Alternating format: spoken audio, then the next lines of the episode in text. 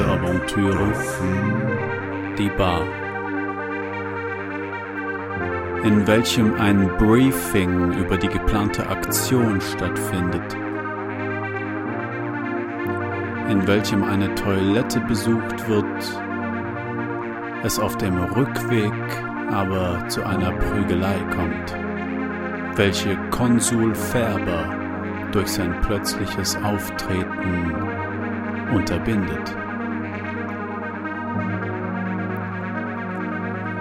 In welchem der Informant Konsul Färber von der Existenz dreier Schurken berichtet. Agnes Koch, Bernhard Förster und Walter Gastmann, dem größten Bösewicht der uns bekannten Welt.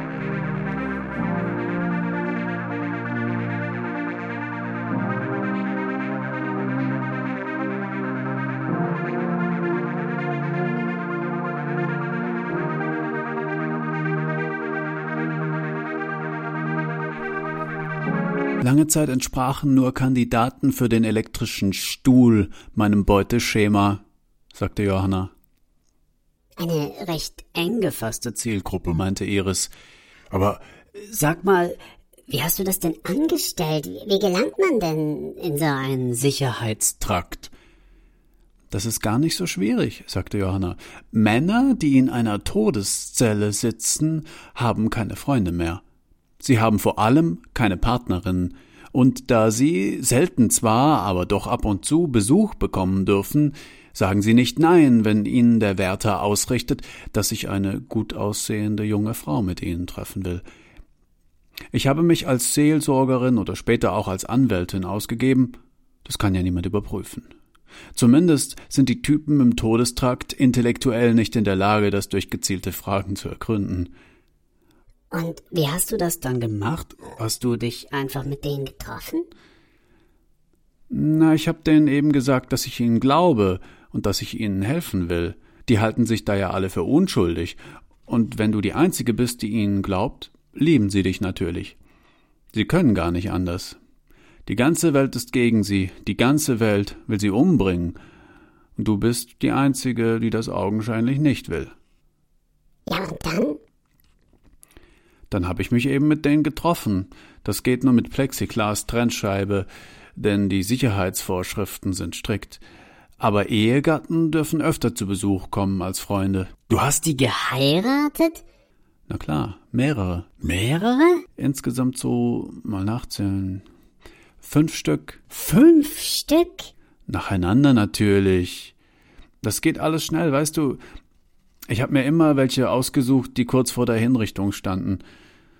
Außerdem ist deren Zeit ja auch komprimiert. Wenn du in der Todeszelle sitzt, bist du einer der wenigen Menschen, die das unterschätzte Glück besitzen, ihren Todeszeitpunkt zu kennen. Das ist schon eine berauschende Vorstellung. Darüber habe ich noch nie nachgedacht. Das macht unglaublich sexy. Ein Mann, der seinen Todeszeitpunkt kennt, ist frei von sämtlichen unnötigen Gedanken. Alles, was ihm passiert, alles, was er tut, hat einen Sinn, nämlich den Sinn, die Zeit bis zu seiner Hinrichtung auszufüllen. Und indem ich mich mit diesen Männern getroffen habe, habe ich mir diese Sinnhaftigkeit zu eigen gemacht. Das war die erfüllteste Zeit in meinem Leben. heftig. Und warum hast du damit aufgehört? Du triffst dich ja, wie es aussieht, nicht mehr mit solchen Typen. Oder? Ja, das ist richtig. Aufgehört habe ich, als ich von der Geschichte mit Maria gehört habe. Da hat sich alles in mir umgedreht. Erzähl. Naja, ich war nicht die einzige dieser Frauen. Es gab noch andere, die sich mit Todeskandidaten getroffen haben. Eine davon war Maria. Ich habe sie ein paar Mal getroffen, oder meines zumindest. Jedenfalls hat mir der Wärter meines Vertrauens, der auch immer die Verbindungen hergestellt hat, von ihr erzählt und was ihr passiert ist. Es ist so, wenn man mit einem Todeskandidaten dieser Einrichtung zusammen ist, dann darf man mit ihm keinen körperlichen Kontakt haben. Ach nicht, Wenn man verheiratet ist, auch nicht, wenn man verheiratet ist. Das erhöht den Wunsch aber nur noch. Und irgendwann willst du halt. Du willst halt ein Kind haben mit dem Typen, weil das die einzige Möglichkeit ist, sich mit ihm zu vereinigen. krass. Verstehe. Völlig logisch. Naja, es ist wie gesagt verboten, dass man miteinander schläft, aber es gibt da Möglichkeiten, Dinge aus dem Gefängnis herauszuschmuggeln. Du meinst, Ja, man kann also dank neuester medizinischer Methoden ein Kind haben. Und dank Verbindungen zu gewissen Wärtern. Nein, das wirklich krasse kommt noch, warte. Aber es ist so, dass Maria und ihr Ehemann, ein schwarzer Raubmörder, zusammen ein Kind haben wollten und dazu alles in die Wege geleitet haben. Doch jemand, der mit dem Raubmörder noch eine Rechnung offen hatte, muss Wind davon bekommen haben. Die haben tatsächlich die Ampulle abgefangen und den Inhalt ausgetauscht. ach du Scheiße, mir wird schlecht. Maria hat den Betrug nicht gemerkt, aber nach der Entbindung dann doch sofort, nämlich als sie festgestellt hat, dass ihr Baby kein bisschen schwarz war. In einem anonymen Brief hat man ihr mitgeteilt, dass sie das Kind eines Vergewaltigers ausgetragen hatte. Damit begann der Abend, der ganz unter Blumen verschwand.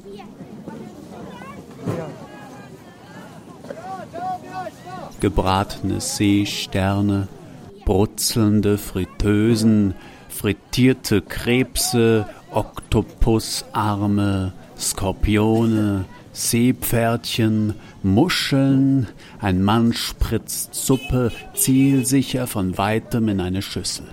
Bestielte Schuhe aus Seidensatin, bestickte Miaujacken, gefärbt mit Indigo, Schweineblut mit Eiweiß eingerieben, Frauen mit hochgeschlossenen Blusen und wadenlangen Röcken. Immer wieder sieht man Preisschilder. Man lässt die Preisschilder hier dran, man protzt gerne. Arbeiter mit auf Kniehöhe zusammengebundenen Hosenbeinen. Rot heißt Ming, gelb heißt Kaiser. Lotusknospenförmige Füße, höfische Sommerhüte über schwarzen Übermänteln. Musiker kommen an den Tisch, singen eine groteske Mischung aus Pop und japonesischer Volksmusik. Oktoberfest. Leute auf der Straße mit Bier in Plastiktüten. Menschen mit Mundschutz lassen sich fotografieren mit V geformten Fingern. Heiratende vor historischer Architektur, Gun Bay Rufe, man hält das Bierglas niemals höher als der Gastgeber, hört man jemanden sagen. Ein Kellner kündigt eine Bier- und Kung-Fu-Show an. Man ruft ihn Comrador oder Maibahn. Eine junge Frau trägt ein T-Shirt mit dem Aufdruck Perhaps Dream is Direction to Love. Ein Jeren, ein wilder Mann, eine Goldstumpfnase betritt das Hotel Prinz Heinrich gegenüber, dann eine Langnase, ein Waldersee, dann Pekingmenschen, Digraphie auf Schildern, auf Häusern, in den Speisekarten, auf Autos, auf den Straßen und in Gesichtern. Die Trinkhalle ähnelt dem Grundriss nach einem Kirchenschiff in der Urform der römischen Basilika, wobei sich in der Apsis eine holzgetäfelte, nach hinten abgerundete Bühne befindet, davor mehrere Stuhlreihen, dahinter wird die Halle geringfügig größer, und hier befinden sich etwa 200 runde Holztische. Die Tische sind besetzt mit gröhlenden japonesischen Gesellschaften. In beiden Flanken sind jeweils drei Eingangstore eingelassen. Nach dem Sitzbereich folgen die Toiletten, dahinter befindet sich in einer Art Narthex die einem neuropäischen Vorbild nachempfundene Bar, in deren Vitrinen die Spirituosen von hundert Ländern residieren.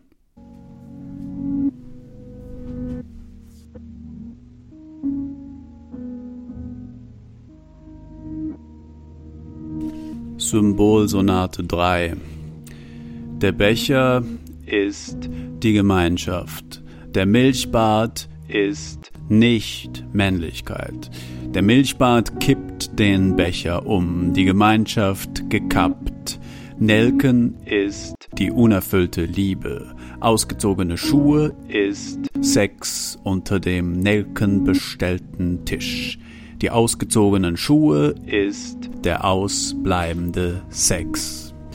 Die roten Wangen ist die Fruchtbarkeit, die ausgezogenen roten Schuhe, die nach Nelken riechenden roten Füße. Grün ist die Liebe, die grüne Liebe der roten Wangen.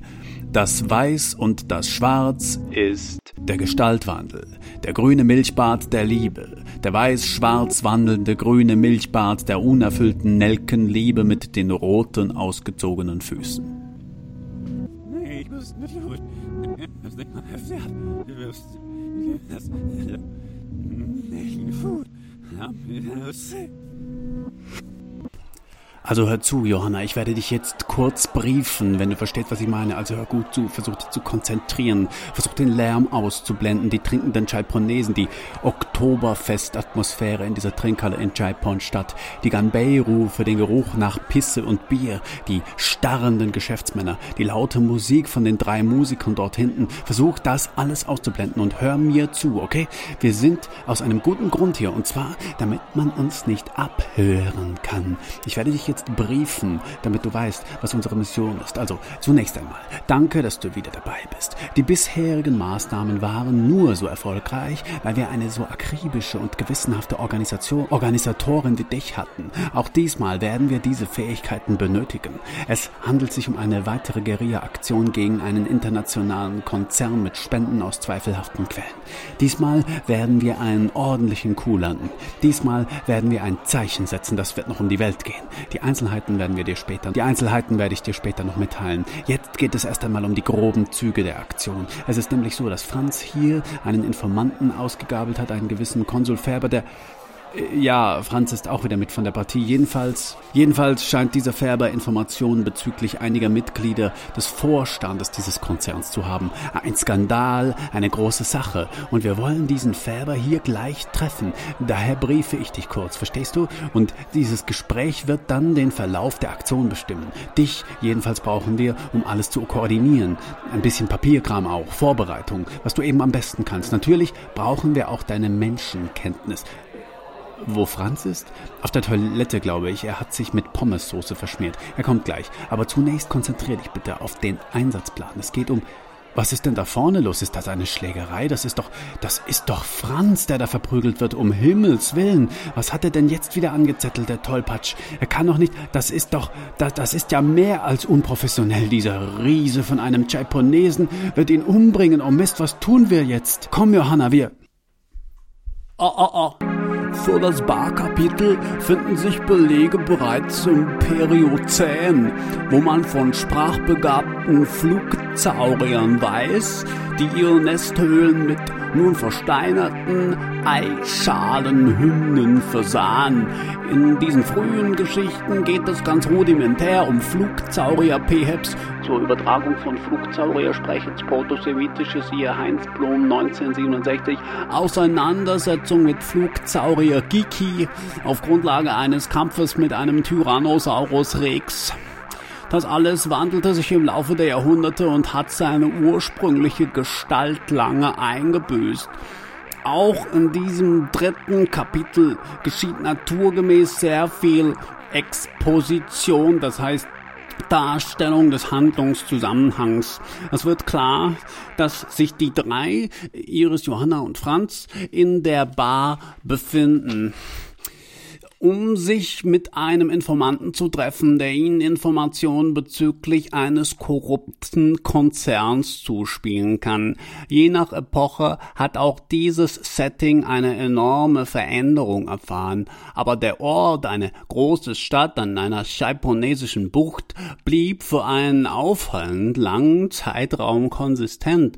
Die moderne Abenteuerforschung unterscheidet drei beziehungsweise vier wesentliche Teile des Kapitels. Erstens A. Ein einführender Dialog zwischen Iris und Johanna Giki, welche ordentliche Mengen Exposition, aber auch pointierte Beschreibungen des Settings und seiner Bewohner enthält. 1b. Anreise Färbers, seltener realisiert. Zweitens die sogenannte Boxer-Sektion, in der Franz Peheb auftritt und charakterisiert wird. Im Folgenden aber von einem kräftigen Proleten oder Raufbold oder Boxer verprügelt wird. In den prosaischen Varianten handelt es sich lediglich um ein Wortgefecht. Drittens der Auftritt Färbers, der die Rettung und damit auch die Erniedrigung Franzens zur Folge hat und auf die eine lange Gesprächsszene mit mehr Exposition folgt. Jene Sektion dient als Start in die eigentliche Handlung, macht sie jedoch klar, macht sie doch klar, wie die Gruppe arbeitet und vor allem wer die Zielpersonen sind, denen die Helden nun hunderte von Seiten oder Minuten lang hinterherjagen müssen. Fußnote. Der Vollständigkeit halber sei erwähnt, es handelt sich dabei um Agnes Koch, erster Akt, Bernhard Förster, zweiter Akt und Walter Gastmann, dritter Akt. Letzterer ist in fast allen Versionen das alter Ego Färbers und durch die Nennung dieses Sachverhalts dem Publikum gegenüber entsteht eine komische oder bedrohliche Suspense, da das Publikum mehr zu wissen glaubt als die Protagonisten Protagonisten, was natürlich ein gefährlicher Trugschluss ist. Klammer auf, an den Tischen, Klammer auf, welche in einer Spelunke stehen, Klammer auf, welche brechend voll ist, Klammer auf, mit Jaiponesen jeden Alters, Klammer auf, vor allem aber Touristen, Klammer auf, aus anderen Städten, Klammer auf, des Landes, Klammer zu, Klammer zu, die hier sind, um ihren Urlaub, Klammer auf, und ihre Freundschaft, Klammer zu, mit einem kräftigen Jaipon-Bier, Klammer auf, in Maßkrügen, Klammer zu, zu begießen, Klammer auf, die außerdem, Klammer auf, wie es in Jaipon üblich ist, Klammer zu, äußerst lautstark feiern, Klammer auf, und Ganbei rufen, Klammer auf, was der regionale Ausdruck für Prost ist, Klammer zu, Klammer zu, Klammer zu, Klammer zu, Klammer zu, Klammer zu, Klammer zu, sitzen, Klammer auf, unter anderem auch, Klammer zu, zwei junge Frauen, Klammer auf, etwa Ende 20, Klammer zu, um einen, Klammer auf, fast vollen, Klammer zu, Maßkrug, Klammer auf, in welchem sich das bekannte köstliche Jaipon-Bier befindet, Klammer zu, und unterhalten sich, Klammer auf, angeregt, Klammer zu, Klammer zu. Weißt du, sagte Iris zu Johanna, ich habe endlich damit aufgehört, von anderen Ratschläge zu meiner Person anzunehmen. Früher war ich immer darauf bedacht, mehr über mich zu erfahren. Ich war der Meinung, dass mich andere vielleicht aus einem Blickwinkel betrachteten, der mir verborgen war und von dem ich profitieren könnte. Ich habe aufrichtig daran geglaubt, dass der Dialog mit anderen zu meiner moralischen Vervollkommnung führen könnte. Überhaupt strebte ich die moralische Vollkommenheit an, strebe sie vielleicht auch heute noch an. Es ist jedenfalls ein Konzept, das mir gefällt, sagte Iris zu Johanna. Aber als ich begann, mich kritisieren zu lassen, sagte Iris zu Johanna, und ich wollte mich gnadenlos kritisieren lassen, bat ich die Leute, mich ohne jeden Vorbehalt zu kritisieren, denn nur das bringt ja was. Wem dient denn dieses weichgespülte Gewäsch von wegen konstruktiver Kritik? Als ich also begann, mich gnadenlos und vorbehaltlos kritisieren zu lassen, da bemerkte ich bald, wie schwer es den Leuten fällt, mit ihrem Gegenüber offen und ehrlich zu sprechen. Sie beginnen zu stottern, drucksen herum, relativieren alles, stellen jedem halbherzig vorgetragenen Kritikpunkt Positives voran, stellen jeder halbwegs ehrlichen Beurteilung einen zurückrudernden, lobenden Halbsatz hintern. Es ist unerträglich. Ich musste die Leute drängen, damit aufzuhören, musste sie kontinuierlich auf ihr verfälschendes Vorgehen aufmerksam machen, musste sie teilweise reizen und zurechtweisen, damit sie mit der Sprache herausrückten. Und was dann herauskam bei den wenigen, die es über sich brachten und im Übrigen immer noch glaubten, mir damit unendlich weh zu tun, was nicht der Fall war, war einfach nur traurig. In Sekundenschnelle hatte ich ihre Argumente auseinandergenommen, hatte auf logische Fehler hingewiesen, hatte wackelige Grundannahmen hinterfragt. An all der Kritik blieb nichts mehr übrig. Sie fiel in sich zusammen, und ein paar Streitpunkte kehrte ich durch geschickte Analyse in ihr Gegenteil, so dass sie in ihrer unverfälschten Form sogar ein Kompliment für mich darstellten, sagte Iris zu Johanna. Dies führte mich zu der Erkenntnis, sagte Iris zu Johanna, dass es nur eine mögliche Antwort geben konnte. Tut mir leid, wenn das jetzt arrogant klingt. Es war offensichtlich gar nicht so leicht, Kritikwürdiges an mir zu finden. Was hast du? Das meine ich ernst. Warum sollte es denn nicht möglich sein, dass es ein, zwei Menschen gibt, die nicht ständig Falsches tun? Es ist mir ja bewusst, dass die Menschen schlecht sind, aber schließt das denn aus, dass es nicht doch irgendwo ein paar gibt, die sich nichts zu Schaden kommen lassen? Schau, das ist keine Eitelkeit, warum auch? Ich sage das nüchtern und sachlich. Warum sollte ich auch eitel sein? Jeder weiß, dass ich nicht eitel bin, ich stelle einfach fest. Was hast du? Wenn das schon eitel ist, dann, meine Liebe, ja, dann kann es so etwas wie Uneitelkeit gar nicht geben. Dann ist die Definition von Eitelkeit eine falsche und dann muss man sie abändern. Siehst du, das ist der Scharfsinn, von dem ich spreche. Ein bisschen davon muss man schon zur Anwendung bringen, sonst fällt man auf so manchen Vorwurf rein, sagte Iris zu Johanna. Aber weißt du, was das Schlimmste war? sagte Iris zu Johanna. Das Schlimmste kam danach, als ich den Spieß umdrehte. Und es ist ja ganz folgerichtig, dass jemand, der Gelegenheit bekommen hat, einen anderen vorbehaltlos zu kritisieren, hinterher selbst sich der Kritik desjenigen auszusetzen in der Lage sein sollte. Schließlich ist es ja auch eine tolle Gelegenheit, sich einmal aufrichtig mit sich selbst auseinanderzusetzen, wenn man jemanden mit einem ungetrübten Blick kennt ich wäre jedenfalls dankbar, aber es passiert mir nun mal selten, dass mir jemand sowas anbietet, und daher war es bisher immer so. Ich bat Leute, mich zu kritisieren und bot ihnen danach an, sich selbst quasi als Dreingabe oder zur Wahrung des Gleichgewichts zu kritisieren. Jede Beziehung lebt ja vom Gleichgewicht, und wer kritisieren kann, muss halt auch bereit sein, sich kritisieren zu lassen. Wer austeilen kann, muss auch einstecken können. Und da freute es mich, dass sie alle, wenn auch nach kurzer Verlegenheit, aber letztendlich doch alle der gegenseitigen Kritisierung zustimmten, sagte Eris zu Johanna. Das Schlimmste also, ich habe da ein bisschen den Faden verloren, sagte Eris zu Johanna, das Schlimmste also war, dass meine Freunde danach, als ich den Spieß umdrehte, begannen sich zu verteidigen, ihre Standpunkte zu relativieren und sich herauszureden. Wie sie vorher versucht hatten, ihre Kritikpunkte an mir zu verschleiern, versuchten sie nun, meine Kritikpunkte an sich zu verschleiern. Das irritierte mich, zu Recht, wie ich heute denke. Ist denn niemand mehr in der Lage, ein bisschen Kritik zu vertragen? Ich hatte mir schließlich auch Ihre Argumente angehört, also ich musste zwangsläufig zu dem Schluss kommen, dass die Menschen nicht nur schlecht, sondern letztlich auch undankbar sind. Ja, schau nicht so undankbar, das ist meine Meinung. Du kannst ja eine andere Meinung haben, aber dann begründe sie bitte. Vielleicht erwarte ich auch zu viel. Wie hätten Sie auch eine brauchbare Kritik an mir vorbringen können, da Sie ja, wie ich durch meine Kritik an Ihnen herausgestellt hatte, selbst moralisch eindeutige Schwächen hatten.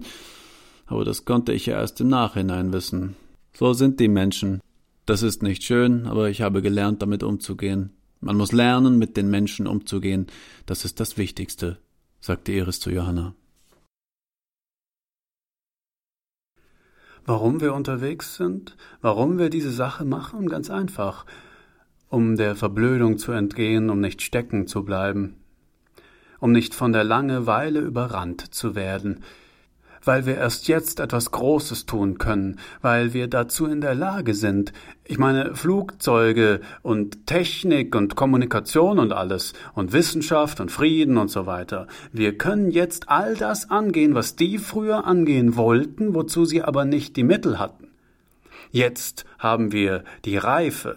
Mein Gott, wir sind zugeschissen mit Reife, wir haben die Rentnerschwämme, wir sind uralt aber stattdessen hocken sie rum, verfaulen, vergammeln in ihren extra ergonomischen Fesseln, wo sie doch endlich was tun könnten. Es fehlt ihnen nur die nötige Verblendung. Die hatte man früher. Das ist klar. Da gab es Begriffe, die wir uns heute nicht mal mehr in den Mund zu nehmen trauen. Das macht aber nichts. Wir brauchen nicht die Begriffe, wir haben die Verblendung im Überfluss. Ein jeder von uns zieht seine Verblendung aus einer anderen Quelle. Franz dort im Klo aus seiner Weltflucht heraus, du, Johanna, aus dem Pflichtgefühl. Ich, Iris? Ja, also aus meiner Güte, würde ich sagen. If dir Bini stehen den drei Chinesen und in Skispiel ein bisschen, dies die Tradition die Peking-Epe mit der europäischen Tradition klassischer Musik verbindet. Ist den If kim in Stimme und erklärte in petitischen Wirten die Hindling.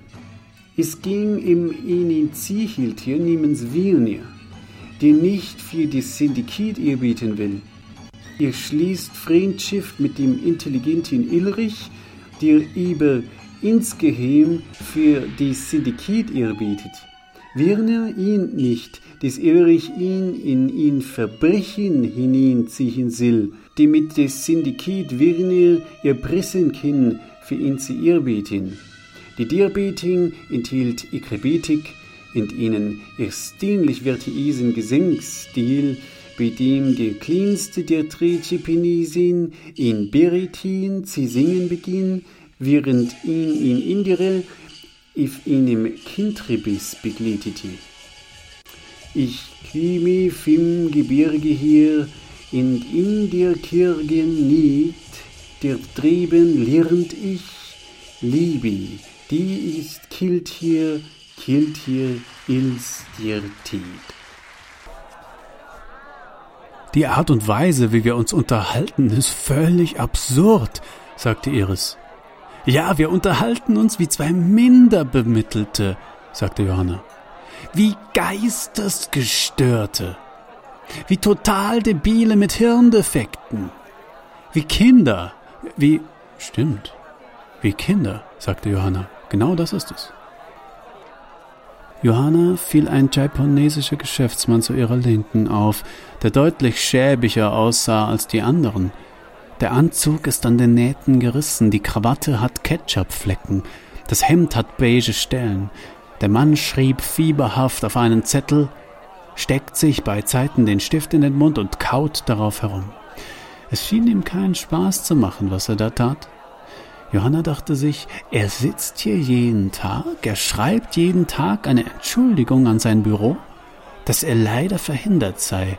Eine Hanebüchener als die andere, obwohl sie ihm bereits vor zwei Jahren gekündigt haben. Aber trotzdem schreibt er weiter. Auf der Arbeit kann er sich nicht blicken lassen, aber sich einzugestehen, dass er gefeuert wurde, würde ihm das Genick brechen. Und deshalb sitzt er hier jeden Tag und verdrängt sein Unglück mit Jaipon-Bier. Und das stimmte genau. Es gibt in Jaipon keine wirklich großen Tischtennisspieler mehr, aber nicht, weil sich die Tischtennisspieler nicht anstrengen würden, sie spielen besser als je zuvor. Es liegt vielmehr daran, dass große Tischtennisspieler heute einfach nicht mehr denkbar sind. Wir selbst tragen die Schuld daran. Sie hörten, wie die Leute am Nachbartisch einen Mord planten. Was soll man da tun? Iris und Johanna besprachen es, tauschten sich darüber aus. Schließlich fragten sie, Entschuldigung, planen Sie da gerade einen Mord? Die am Nachbartisch bejahten.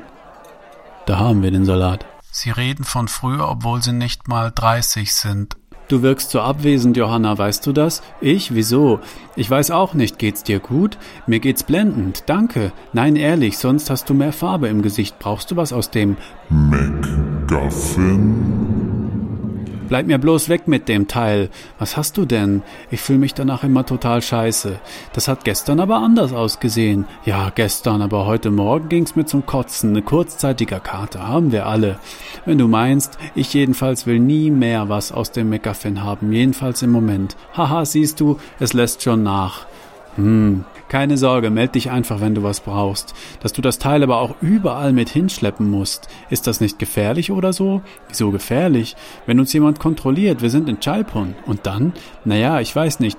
Das kann doch nicht legal sein. Wie kommst du darauf? Glaubst du, die Drogenfahndung könnte sich dafür interessieren? Vielleicht? Johanna, ich habe dir hundertmal erklärt, dass es sich dabei nicht um Koks handelt.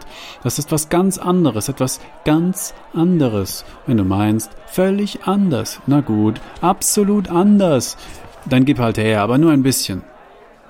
Blitzlichter, Paparazzi, viel Volks, alles jubelt, er ist es, er ist es, Mauritiano. Der berühmte Mariciano, den man kennt. Kennst du den nicht? Der hat doch in dem Film, der ist doch bekannt aus Funk und Fernsehen. Der sieht verdammt gut aus. Mal näher ran. Mariciano will ein Autogramm von ihm, will ihn berühren. Sie nennen das den Boulevard der Sterne. Kein Witz in dieser Kleinstadt soll sich verewigen, sagen sie. Mariciano, der berühmte Filmschauspieler. Er soll der Erste sein, der sich verewigt. Kommst du nicht näher ran, da ist er hat wundervolle Haare. Jetzt beugt er sich runter. Ein freies Feld ist vorbereitet. Frischer Zement, frisch angerührt. Da soll er jetzt die Hände und die Füße. Was? Die Füße? Nein, nur die Schuhe. Aber auch seinen Namen soll er dann reinschreiben mit einem Stöckchen, das man bereithält, aber erst die Hände. Hat es sich gebrochen? Hast du das gehört? Heute war der Meridiano in der Stadt. Was? Beide Handgelenke gebrochen? Ein schlimmer Unfall, ein peinlicher Vorfall. Paparazzi haben alles festgehalten. War auch gleich in Funk und Fernsehen. Hat sich beide Handgelenke gebrochen. Auf dem Boulevard der Sterne. Doller Name das, kein Witz. Haben den Zement falsch angerührt, war bereits fest wie Beton, als der mit voller Wucht hat sich beide Handgelenke peinlicher Vorfall das. Kommt der extra hier in unsere Kleinstadt, bricht sich beide Hände, der kommt nicht wieder. War ja auch auf dem absteigenden Ast, sagt man, hatte ja schon lange keine Angebote mehr. Peinliche Geschichte das. Wochenlang Stadtgespräch, wochenlang. Der kommt nicht wieder. Peinliche Sache das. Was aber wollten sie? Sie wollten die Welt retten und betonten das anderen gegenüber auch, aber wer hatte diese Idee in ihre Köpfe gesetzt? Einmal hatte sie mit einem Typen geschlafen, der vielleicht Ende dreißig war, und er hatte währenddessen einen Bandscheibenvorfall gehabt. Das war vielleicht unangenehm gewesen. Er hatte sich auf dem Boden herumgewälzt wie ein Hund vor Schmerzen gekeucht, irgendwelche Übungen versucht, die alle nichts halfen. Sie gebeten, einen Notarzt zu rufen. Als sie nicht gleich reagiert hatte, weil ihr die Situation so absurd erschien, war er aggressiv geworden und hatte sie angeschrien, sie solle endlich den scheiß Krankenwagen rufen. Verständlicherweise, dachte Johanna jetzt, doch damals war sie aufgestanden und gegangen. Der Typ hatte ihr hinterhergerufen, doch sie hatte ihn nicht mehr hören können. Warum wusste es sie denn noch? Jetzt fiel ihr ein, dass sie vielleicht sogar das Telefonkabel aus der Steckdose gezogen hatte. Und dass sie das Fenster geschlossen hatte. Aber warum nochmal hätte sie das tun sollen? Hatte sie auch einen Mann im Flur, der helfen wollte, beschwichtigt und gesagt, dort werde nur für ein Theaterstück geprobt? Seltsam, vielleicht war das alles auch nur in ihrer Vorstellung gewesen. In Wirklichkeit würde sie so etwas nie tun. Sie sind eine Agentur für Weltverbesserung. Emanuel Matthias Färber zog seinen Anzug zurecht und räusperte sich, wobei er vermutlich den kleinen Schleimfetzen in seiner Luftröhre spürte, welchen er durch das Räuspern Stück um Stück hinaufschleuderte, dann zwischen seinen Zähnen auf der Zunge, es schmeckte salzig und auch ein bisschen süß und scharf, weil er vermutlich Chili-Schokolade gegessen hatte. Er liebte Chili-Schokolade vermutlich über alles. Dann schluckte er das Ganze vermutlich wieder herunter und dachte sich vermutlich, so, jetzt hat das alles seine Richtigkeit. Färber war auf dem Weg, Färber war auf dem Weg zu einem Treffen bei dem er Informant spielen würde, bei dem er junge Aktivisten über den Verbleib dreier Zielpersonen informieren würde. Er freute sich auf das Treffen, weil es sich dabei nicht um eine Kleinigkeit handelte. Zu viele Kleinigkeiten, dachte Färber vermutlich, trüben meinen Alltag. Die wichtigen Angelegenheiten sind selten. Man muss sie wertschätzen. Sie spannen das Leben auf wie ein Zelt. Sie sind die Steine über den Morast. Iris Mommsen und ihr Team hatte er vermutlich schon lange im Auge. Wenige schienen für sein Anlegen so geeignet wie sie. Wenige hatten neben den nötigen Fähigkeiten auch den nötigen Ehrgeiz und diesen Schuss Fanatismus, den es braucht, um eine Sache durchzuziehen. Mommsen und ihr Team hatten sich durch die letzten medienwirksamen Aktionen in der Szene der Underground-Guerilla-Aktivisten einen Namen gemacht. Ja, so ist das, sagte Färber zu sich selbst. Es gibt tatsächlich eine Underground-Guerilla-Aktivisten-Szene. Wie sich die Zeiten doch geändert haben. Diese ehrgeizigen jungen Leute. Die Beweggründe sind heute völlig andere. Wenn man sich nur mal anschaut, wie sie den Malom-Konzern in Bedrängnis gebracht haben, oder Noel Scum, dem sie eine Affäre mit der Frau eines hohen Staatsbeamten nachgewiesen haben. Durchaus beeindruckend. Sie gehen lautlos vor, machen dann aber einen Krach, dass alles zu spät ist. Es ist soweit. Hier können Sie halten, sagte Färber zu dem Chauffeur und tippte ihm dabei väterlich auf die Schulter. Der zuckte zusammen und antwortete sofort Sofort, Herr Färber. Er suchte nach einem geeigneten Parkplatz, fand keinen, entschied sich dann dazu, in zweiter Reihe zu parken. Das Etablissement sah von außen ungewöhnlich urig aus, selbst für Chaiponner Verhältnisse. Ein historistischer Fachwerkbau, ein bisschen unförmig, groß und außen mit blinkenden Leuchtreklamen Gunbay versehen. Ich muss in zweiter Reihe parken, sagt der Chauffeur. Schlecht, sagte Färber trocken. Der Chauffeur schluckte, stoppte dann den Wagen und stieg aus. Die Pfütze vor dem Wagen legte er mit seinem Mantel aus, was ärgerlich war, aber notwendig, um am Leben zu bleiben. Er half dem Alten auf die Straße, wobei sich der an seiner Schulter stützte und ihn dadurch nach unten zog. Bleiben Sie in der Nähe, aber fahren Sie den Wagen in eine Garage, sagte Färber. Aber fahren Sie den Wagen nicht in eine Garage, es ist keine gute Gegend hier, und fahren Sie den Wagen in eine Garage. Er ließ einen verdutzten Chauffeur zurück. Dann betrat er die Halle und sah, wie ein Zwei-Meter-Mann eine seiner Kontaktpersonen verkloppte. Oder? Ich bin ich, alle anderen gibt es schon, liest Färber von der Titelseite der Zeitschrift und dann sich Zeit nehmen, wie wir uns selbst finden und lieben lernen. Das erregt seine Aufmerksamkeit. Der Chauffeur hat ihm dieses Magazin auf den Rücksitz gelegt, weil seine übliche Illustrierte nicht erhältlich gewesen ist. Er hatte zunächst irritiert reagiert, doch jetzt, da er das Heft in Händen hielt, schlägt er es doch auf. Ich bin ich, kam ihm tonlos von den Lippen. Alle anderen gibt es schon. Das ist so einfach und doch irgendwie wahr. Er blätterte zum Inhaltsverzeichnis. Dort liest er sich mal schnell durch eine schwere Asana schummeln. Damit ist jetzt Schluss. Gü 20, das ganzheitliche Kraft-Yoga der Kahnburgerin Aljena Günisch, setzt auf hyperlangsame Ausführungen gepaart mit funktionalen Einheiten für maximalen, Mus maximalen Muskelwachstumsreiz. Hm, das klingt interessant, denkt sich Färber. Ich brauche mich ja nicht zu wundern, dass das mit dem Yoga bei mir nicht funktioniert, wenn ich immer so hastig. Dann erinnert er sich, dass er ja auf dem Weg ins Yiretuan ist, einem chaiponesischen Volksfest, wo er eine junge Aktivistengruppe treffen soll, die ach, immer dieser Stress, immer die Welt verändern, denkt er sich, Mal schauen, ob dieses Magazin dafür Antworten hat. Wer nicht zufrieden ist mit dem, was er hat, der wäre auch nicht zufrieden mit dem, was er sich erträumt. Richtig, entfährt es ihm da unwillkürlich, das ist doch mal ein Statement. Der Chauffeur öffnet das Fenster, fragt Haben Sie was gesagt, Chef? Ich. Wann sind wir da, Alfred? Der alte Chaiponese räuspert sich. Zehn Minuten, Chef. Hm. Gastmann wendet sich wieder dem Magazin zu. Waldbaden. Was ist denn das? Ah, Woodwalks. Das Krebsrisiko sinkt. Der Waldbadeführer führt uns barfuß durch den Wald.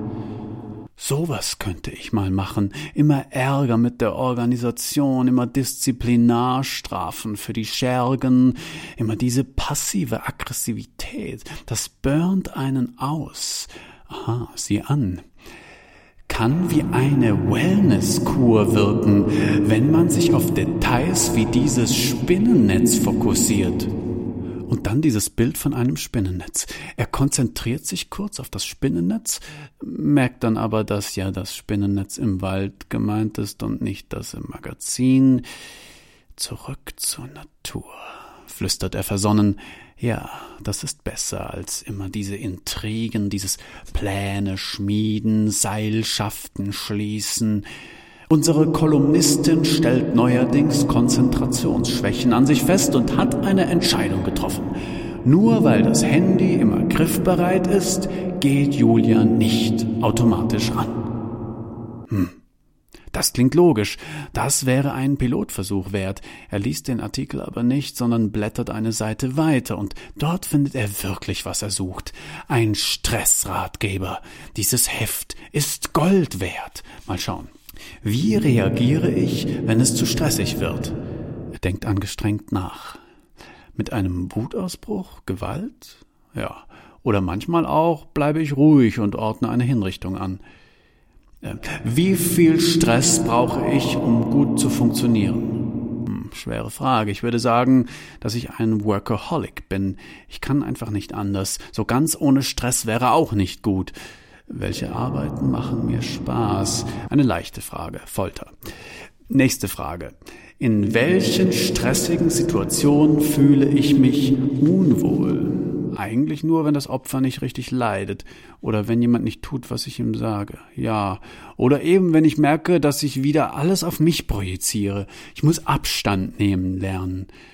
Bei welchen Tätigkeiten macht mir Stress überhaupt nichts aus? Hm, äh, schon wieder Folter? Also Folter gefällt mir schon am besten. Euch Stress, würde ich sagen. Unter welchen Bedingungen fällt mir die Arbeit leicht? Auf welche Weise kann ich am besten abschalten? Dreht sich das nicht ein bisschen im Kreis? Über welchen Tätigkeiten vergesse ich die Zeit? Hm, ja, Folter. Also Folter ist schon meine liebste Tätigkeit. Immerhin diese eine Erkenntnis. Und was steht da noch drunter? Ein Zitat. Du entscheidest, in welchem Tempo du lebst, und du selbst gibst dieses Tempo jeden Tag vor. Ja, das stimmt, denkt sich der Gast.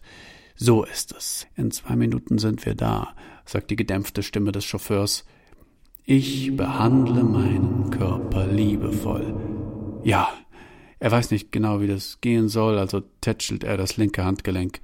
Ich muss nicht perfekt sein, bringen wir dieses Gespräch hinter uns. Ich lasse los. Hoffentlich sind diese Aktivisten nett. Ich lobe mich.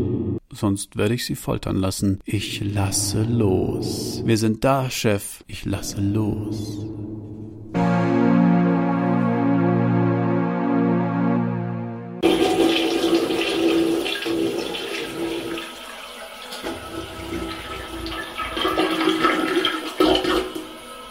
Strategien zur Erlangung und Aufrechterhaltung eines gesunden Weltverhältnisses. Nummer eins analysieren. Dies ist ein Pissoir. Ich sehe das Pissoir. Ich rieche das Pissoir. Ich trete einen Schritt zur Seite. Beobachte, wie das Bild des Pissoirs seine Form verändert, weil sich die Perspektive verändert. Ich höre, wie sich das Plätschern verändert, weil ich durch das zur Seite treten daneben pinkle. Ich fühle nichts. Strategien zur Erlangung und Aufrechterhaltung eines gesunden Weltverhältnisses. Nummer zwei, assoziieren. Ein Pissoir. Erinnert mich an ein Pissoir in einem Restaurant meiner Kindheit. Hochzeitsfest oder sowas. Ich, ein kleiner Steppke, neben mir ein betrunkener Onkel, der auf meine Seite rüberschaut und versucht, meinen Schniepel zu erkennen. Onkel, Geschäftsmänner hier Geschäfte machen, Konzerne, der böse Großkonzern, auffliegen lassen. Mein Bild im Spiegel, Spiegelbild, ich verdopple mich. Dort im Spiegel mein Doppelgänger, schaut mich unverwandt an, erinnert mich an Siebenkäs, Hunger, der intensive Geruch von Hüttenkäse, Pissoirgeruch, Scheißgeruch, erinnert mich an eine Kloake, in die ich mal gefallen bin als Kind, hab da Stunden verbracht, bis sie mich rausgehieft haben. Ich war voller Scheiße, Dreck, Mist, Unrat, Filth. Wir reinigen die Welt von diesem Unrat. Zera.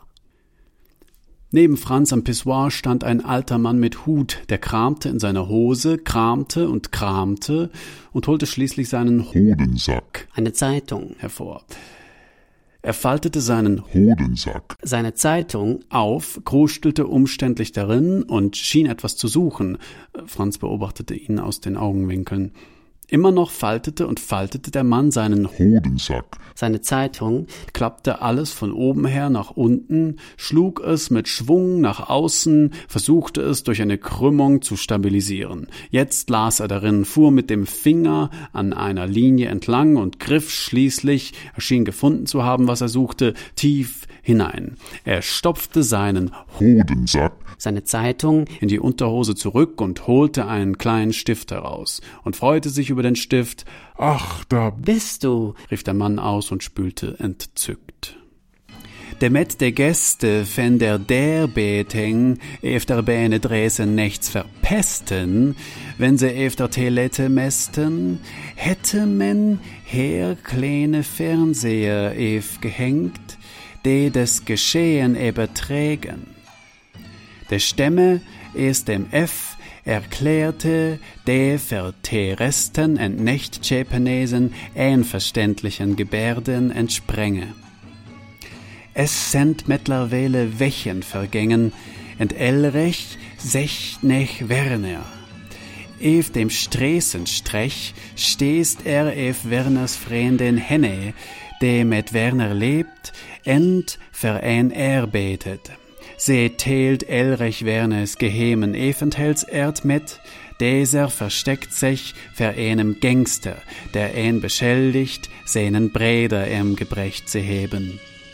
Sie findet Elrich Werner entbetet ihm scheinbar es Freundschaft in sein Problem zu lesen.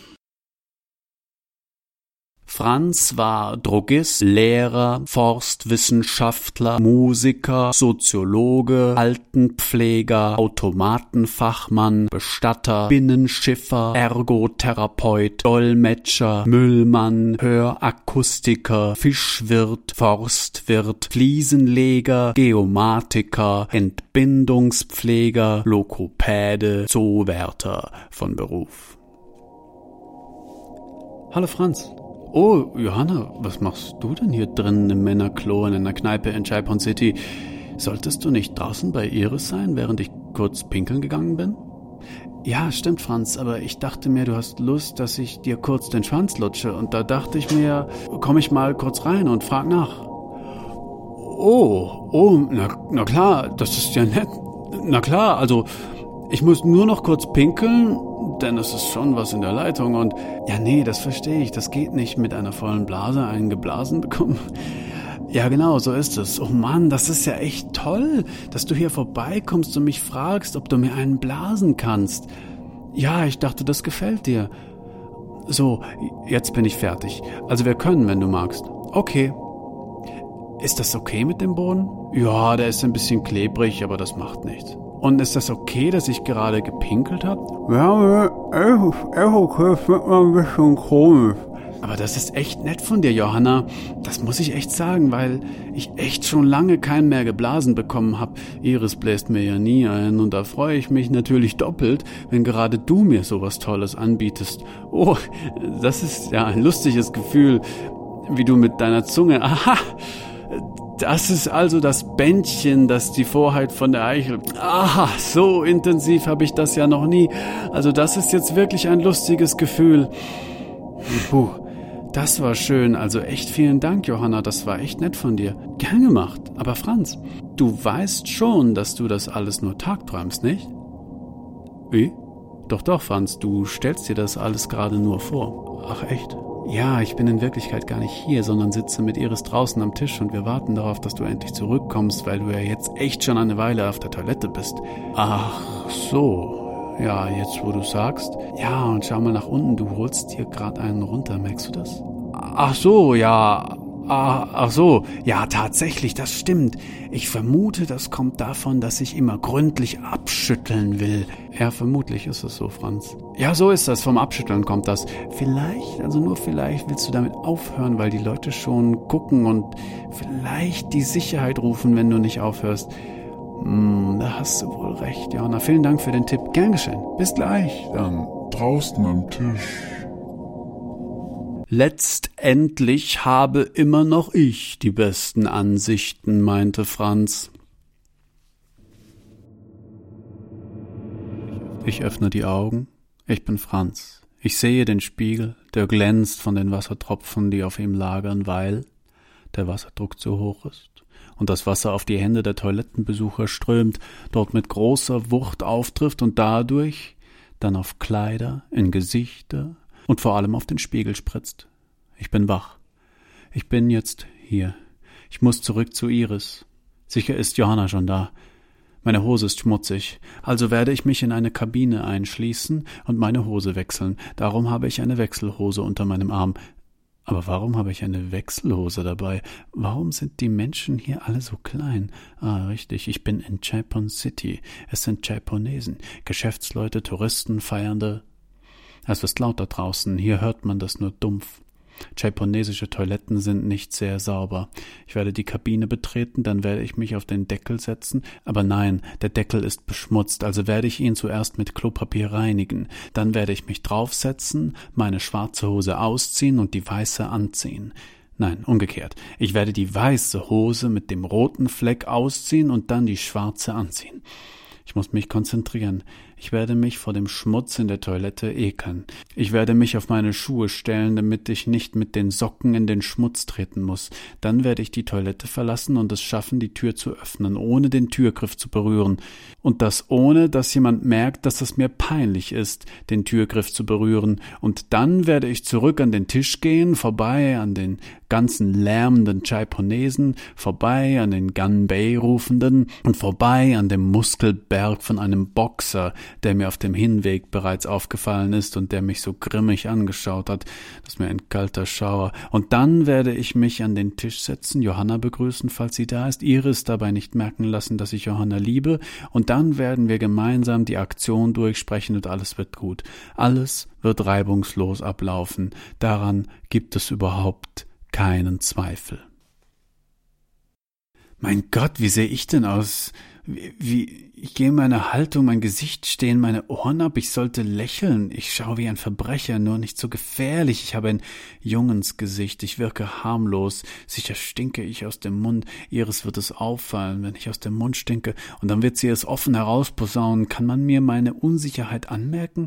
Ich sollte grimmiger dreinblicken, ein offenes Lächeln kann man nicht fälschen, aber ein grimmiger Blick ist undurchdringlich, meine Gedanken schweifen, ich muss mich konzentrieren, mein Gott, wie sehe ich denn aus? wie ich gehe, wie ich gehe, ich gehe wie ein Vollidiot. Habe ich das nicht alles schon mal gedacht?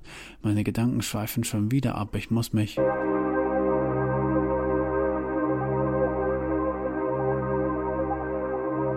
Um was für einen Menschen handelt es sich bei diesem Franz überhaupt, mag man fragen. Und man fragt zu Recht. Und nun ist dieser Typus, wie übrigens alle Personen im vorliegenden Werk, dem Urmythos Aeu, dort entspricht er einer Figur namens Behem, deren charakterliche Eigenheiten sich erst einmal über die in ihrem Namen verwendeten Laute bestimmen lassen. P. Mund, benennen. E. Betender, schreiender Mensch. Hören. H. Einzäunen, beschreiben. B. Plan, Konzept. In späteren Versionen wird die Figur vielschichtiger. Man zeichnet sie introvertiert. Mythophilosoph mythophilologische Meta-Analysen hunderter Texte haben den durchaus anzweifelbaren Versuch unternommen, Persönlichkeitseigenschaften einzugrenzen. Franz zeichnet sich durch eine geringe Vertrauensseligkeit aus, er ist skeptisch, unsozial und vorsichtig. Er hält seine Empfindungen zurück und ist nicht aufrichtig, was diese angeht. Er ist selbstfreundlich, eher kühl, lenkt gerne von sich ab, spricht lapidare, klare Worte. Er ist eher eine stabile Persönlichkeit, nicht reizbar bedacht, hat wenig Last, hat sich sozusagen im Griff. Er hält Abstand, hat keinen besonderen Erlebnishunger, braucht nicht viele Reize. Seine Laune ist gedämpft, er ist selten glücklich. Auf gute Nachrichten reagiert er nicht enthusiastisch. Er hat Probleme, sich in fremden Kulturen zu akklimatisieren und mag keine Achterbahnen. Ein besonderes Feature der Toilette war, dass der Sternenhimmel an die Decke projiziert war, und zwar als originalgetreue Abbildung der Vorgänge am Firmament. Jeder Hobbyastrologe hätte hier bereits erkannt, dass die Gefahr nicht mehr zu leugnen war, denn das Sternbild des Zentauren beinhaltet ja nicht acht, sondern nur sieben Sterne. Und da kam der Buddha an den Hinzurichtenden vorbei und jemand sprach, Buddha, siehst du nicht? Sie foltern diese Männer, sie schlagen sie und peitschen sie und reißen ihnen die Haare aus, und danach werden sie ihnen bei vollem Bewusstsein mit einem Messer alle Körperteile einzeln abschneiden, und erst zum Schluss werden sie ihnen mit einem schweren Holzhammer das Gesicht zertrümmern. Buddha, Du Weiseste aller Weisen, was soll man tun? Sag, was hast du zu sagen über diese absonderlichste aller Grausamkeiten? Der Buddha lächelte und ging seines Weges. Aber nein, selbstredend ging er nicht einfach seines Weges, sondern blieb stehen und sagte liebevoll Dieses Leid, das ihr seht und sehen werdet, ist eine Illusion. Wer recht meditiert, der wird dies erkennen und lächeln, wenn man ihm Schmerzen zufügt. Dennoch werde ich mich nicht an ihre Stadt auspeitschen lassen, sondern ich werde lächeln und meines Weges gehen. Ich bin ja schließlich nicht Jesus. Und dann ging der Buddha seines Weges. Sie haben übrigens diesen Koffer, in dem Sie Ihre Mittelchen und Drogen, Aufputschmittel haben oder mehr Zaubertränke, Wunderwaffen. Alles war möglich mit Hilfe dieses Koffers. Sie nannten ihn MacGuffin in Anlehnung an einen britischen Regisseur Alfred MacGuffin. Oder sie nennen ihn den sehr geheimen Koffer. Es darf auf keinen Fall konkretisiert werden, wie er aussieht, geschweige denn, dass es sich um einen Koffer handelt.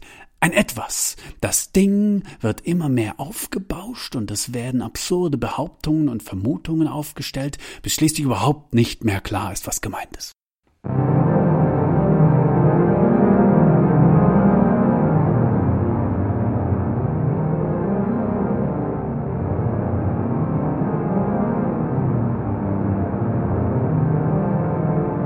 Charakter- und Persönlichkeitsobduktion von Franz setzte sich und Gastmann schaute durch das Glas. Schön, dass Sie hier sind. Bitte machen Sie sich frei. Franz machte keine Anstalten.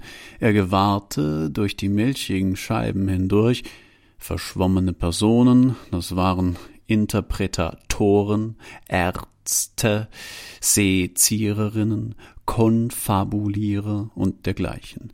Franz sagte, ich bin leicht übergewichtig, wurde als Kind aus Lappalien geraubt. Ist das ein Land?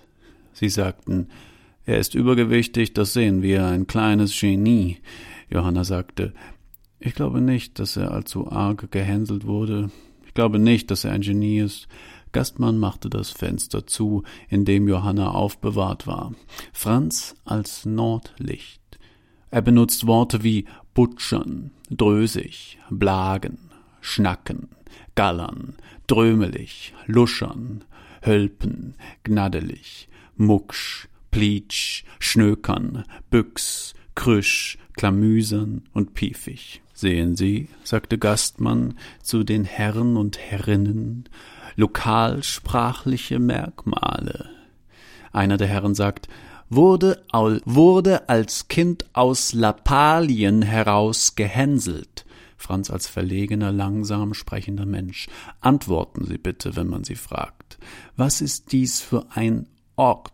fragte Franz, statt Antworten zu Worten aneinander zu reihen. Dies ist ein Möglichkeitsraum, sagte Gastmann auf dem elektrisch sich drehenden Stuhl mit einer Steuerungskonsole, welche ihm per Knopfdruck Kaltgetränkezugang ermöglichte. Ein Psycholog? Franz als nicht sonderlich toleranter Vertreter einer Entitätstheorie. Die Dinge sind so und ändern sich nicht. So und nicht anders ist das, sagte Franz. Ich glaube auch, sagte der Psychologist, dass er sich für ein Genie hält. Warum sonst bin ich als Kind gehänselt worden? fällt Franz den Herrn ins Wort. Franz als verlogener, langsam sprechender Mensch, sagte der unterbrochene Herr. Franz stammt aus der Mittelschicht, sagte der, Psycholo sagte, sagte der Psychologast. Eine Soziologin stand auf. Franz als Resonanzsucher, als Weltverhältnisverbesserer. Ach, das interessiert Gastmann. Nach meinem Gusto, sagte er. Einer der Sezierer, Franz raucht, indem er die Zigarette zwischen Zeige und Mittelfinger hält. Möchten Sie Einspruch erheben? Nein, Euer Herren, sagt Franz, blieb sitzen. Wollen Sie jetzt rauchen? Gerne. Sie drehen selbst.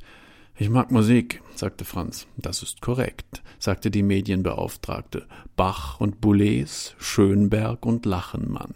Intelligente, anspruchsvolle Musik. Schönberg und Bach als Vertreter des Vorhabens, Empfindung und Denken miteinander zu verbinden. Solcherlei Ansprüche würden allerdings Empfindungsmenschen nie erheben. Daher klingt die Musik auch hoffnungslos vergeistigt. Franz hält die Zigarette zwischen Zeige und Mittelfinger und raucht. Wie fühlt das Fingerglied? fragte Gastmann. Das ist wichtig. Franz als Hahnrei. Ich betrüge ihn bei Zeiten, sagte Iris aus einer Gedankenblase heraus. So, so, Hahnrei, sagte Gastmann. Schönes Wort, gefällt mir. Me Gasto. Im Laufe der Erzählung, sagt der Linguist, beobachtet Franz, wie seine sozialen Fähigkeiten abnehmen. Er dissoziiert, schottet sich ab. Ein namenloser Fanatismus bricht sich Bahn. Fanatismus? Nun ja, dazu später mehr, sagte der Ontotheologe. Er scheint sich wohl zu fühlen an diesem Ort, sagte einer der Intellektuellen. Sie fassten ihm in die Backe, zogen an ihm, Franz untätig, seelenlos, wie abwesend. Iris stirbt später, und obwohl er sich erst über ihren Tod freut, was er zu verbergen sucht, sagte die Analytikerin, weil er denkt, dass damit der Weg zu Johanna frei ist, Hart ausgedrückt, aber wo, wenn nicht hier? Verliert er dann doch immer mehr den Bezug zur Welt, was ja entgegengesetzt ist zu seinem ursprünglichen Ziel.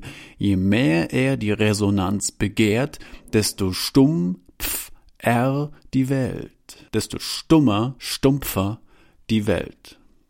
Altes Problem, nicht? Kennen wir alle irgendwie. Bitte, bitte, sagt Gastmann. Frau Dr. Methan O. Klemperer, explizieren Sie bitte die physiognomisch-symbolischen Merkmale, ja? Franz als Stimmenmensch und Ohrenmensch, sagt Klemperer. Er nimmt wahr über die Ohren, teilt sich mit über die Stimme.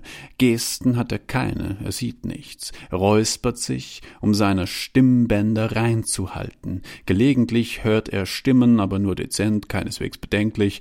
Auf einer Skala von minus zehn bis zehn, sagte eine eckige Dame, Verträglichkeit minus fünf, Geselligkeit null, Neurotizität minus 8, Offenheit 0, Extraversion minus 7. Ah, die großen fünf, rief die Analystin. Wie sieht es mit dem Alter aus? Franz ist älter als Bruno, sagte Johanna. Franz ist jünger als Johanna, sagte Bruno. Ein Anthropologe die Reihenfolge Empfindung, Sprache, Schrift wird so eingehalten von Johanna Empfindung über Franz Sprache zu Bruno Schrift. Das ist keineswegs gesichert, sagte ein Fachdiskutant. Ruhe dort hinten. Und dann gibt es noch das dunkle Geheimnis mit dem Antagonisten, sagte eine Schauerromantikerin. Stille. Das dunkle Geheimnis Gastmann nippte amüsiert an einem Drink. Gastmann nippte amüsiert an seinem Drink. Dazu später mehr, sagte der Romantiker. Ja, genug, sagte Gastmann, der alle zugleich war, vermutlich.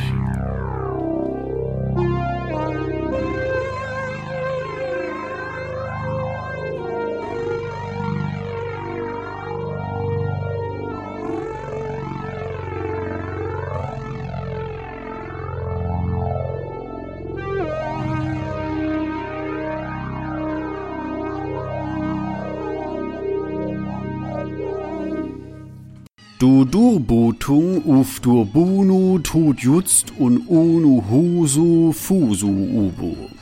Dur zuhu tu wunu, sunu frundun und prostutu urtu hunu und dur kulur ulruch, muchun such uf dun wug. Subusurgun such sunun brulun, zugurutun und wuffun. Du stulle mut dun zugurutun zug tu um publikum fur luchur. Ulruch urschus dun wuffun hundlur, dun un unum kufu, dun gusuchtun gungstur und du kuln und du kulnerun. Usodum unun puluzustun, du nuchtun pupurun du druf volungt. Du plutzputrunun knulltun lut, du ukrubutuschun durbutungen uruchtun urun huhu punkt dum contribus spulur rus volutu unstrungung unu sutu. Alt Heidelberg, du Schöne, summend, tritt ein Mann ein, ein Beleibter, äh, Werle, ja, der Mann, es fällt ihm eine kleine Gänsefeder vorn vorbei, ist Konsul Färber, der mächtige Mann der Stadt. Ein Mordskerl, ein Wahnsinnstyp. Er raucht Zigarre und bläst einen blauen Dunst mit schwulstigen Lippen von sich wie ein Admiral. Es folgen Beschreibungen seiner Gesichtsform und seiner wohlgewählten Kleidung, und als die Festgesellschaft ihn erblickt hat, welch gülden, franziger, bestickt, livrierter, bekordelt, ausgekleideter Moment, da legen sich die Gunbay-Rufe, da legt sich das Gegröle, die Gören lassen das Gekröse fallen, und man hört nichts mehr außer der Melodie des Chaiponner-Lieds, das eben jene Heidelberger Melodie sich borgt.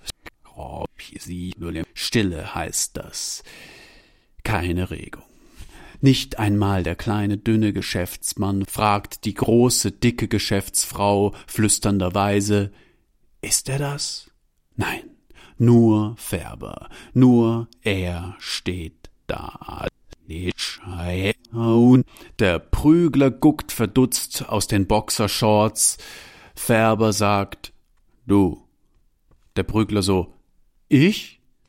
Färber deutet mit minimalster Kopfbewegung und einer deutlichen Augengeste vor sich an, was geschehen wird.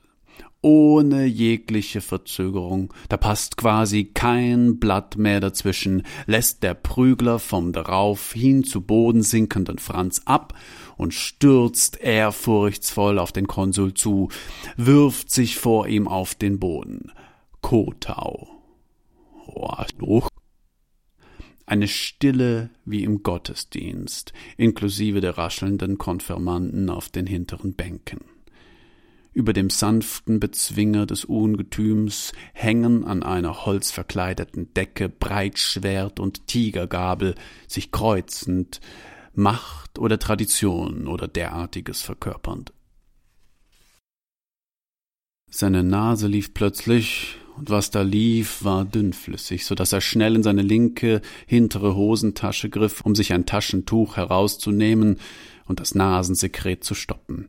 Er hatte allerdings nur noch ein exzessiv benutztes altes, und als er sich Mühe gab, es so aufzufalten, dass es überhaupt noch verwendbar war, staubte es aufgrund des durch ein nahes Fenster einfallenden Lichtes stark, was ihm so peinlich war, dass er unwillkürlich das Taschentuch einsteckte und die Nase hochzog. Iris drehte sich nach ihm um und schenkte ihm einen angewiderten Blick. Man müsste eine Membran vor alle Dinge legen, dachte Franz, vor die Schuhe, damit die Schnürbändel nicht schmutzig werden, vor die Ohren wegen zu lauten Geräuschen, vor die Münder der Menschen, die unanständig kauen, auf kein befallende Türklinken und Wasserhähne, vor die Unterhosen, damit sie nicht mit Urin beschmutzt werden. Johanna flüsterte Iris was ins Ohr, aber Franz konnte nicht hören, was sie ihr ins Ohr flüsterte.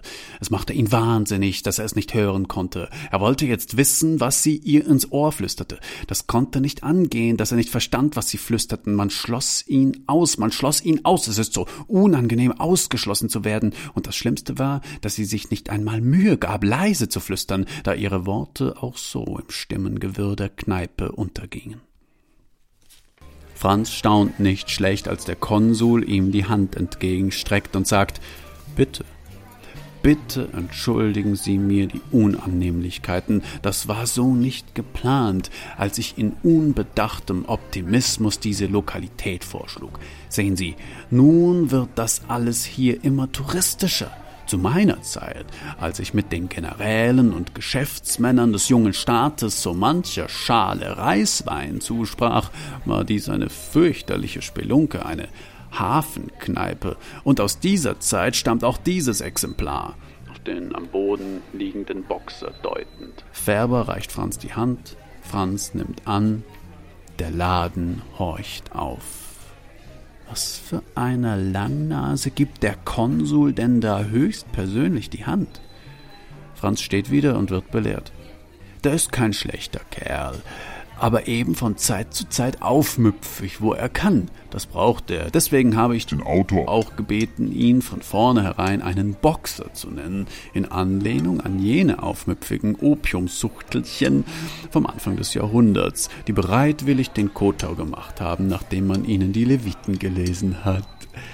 Franz weiß überhaupt nicht, was er hierzu sagen soll und bringt nur einen unbestimmten Mucks hervor, was Färber weltmännisch abfängt, indem er auf den Tisch mit Johanna und Iris zeigt.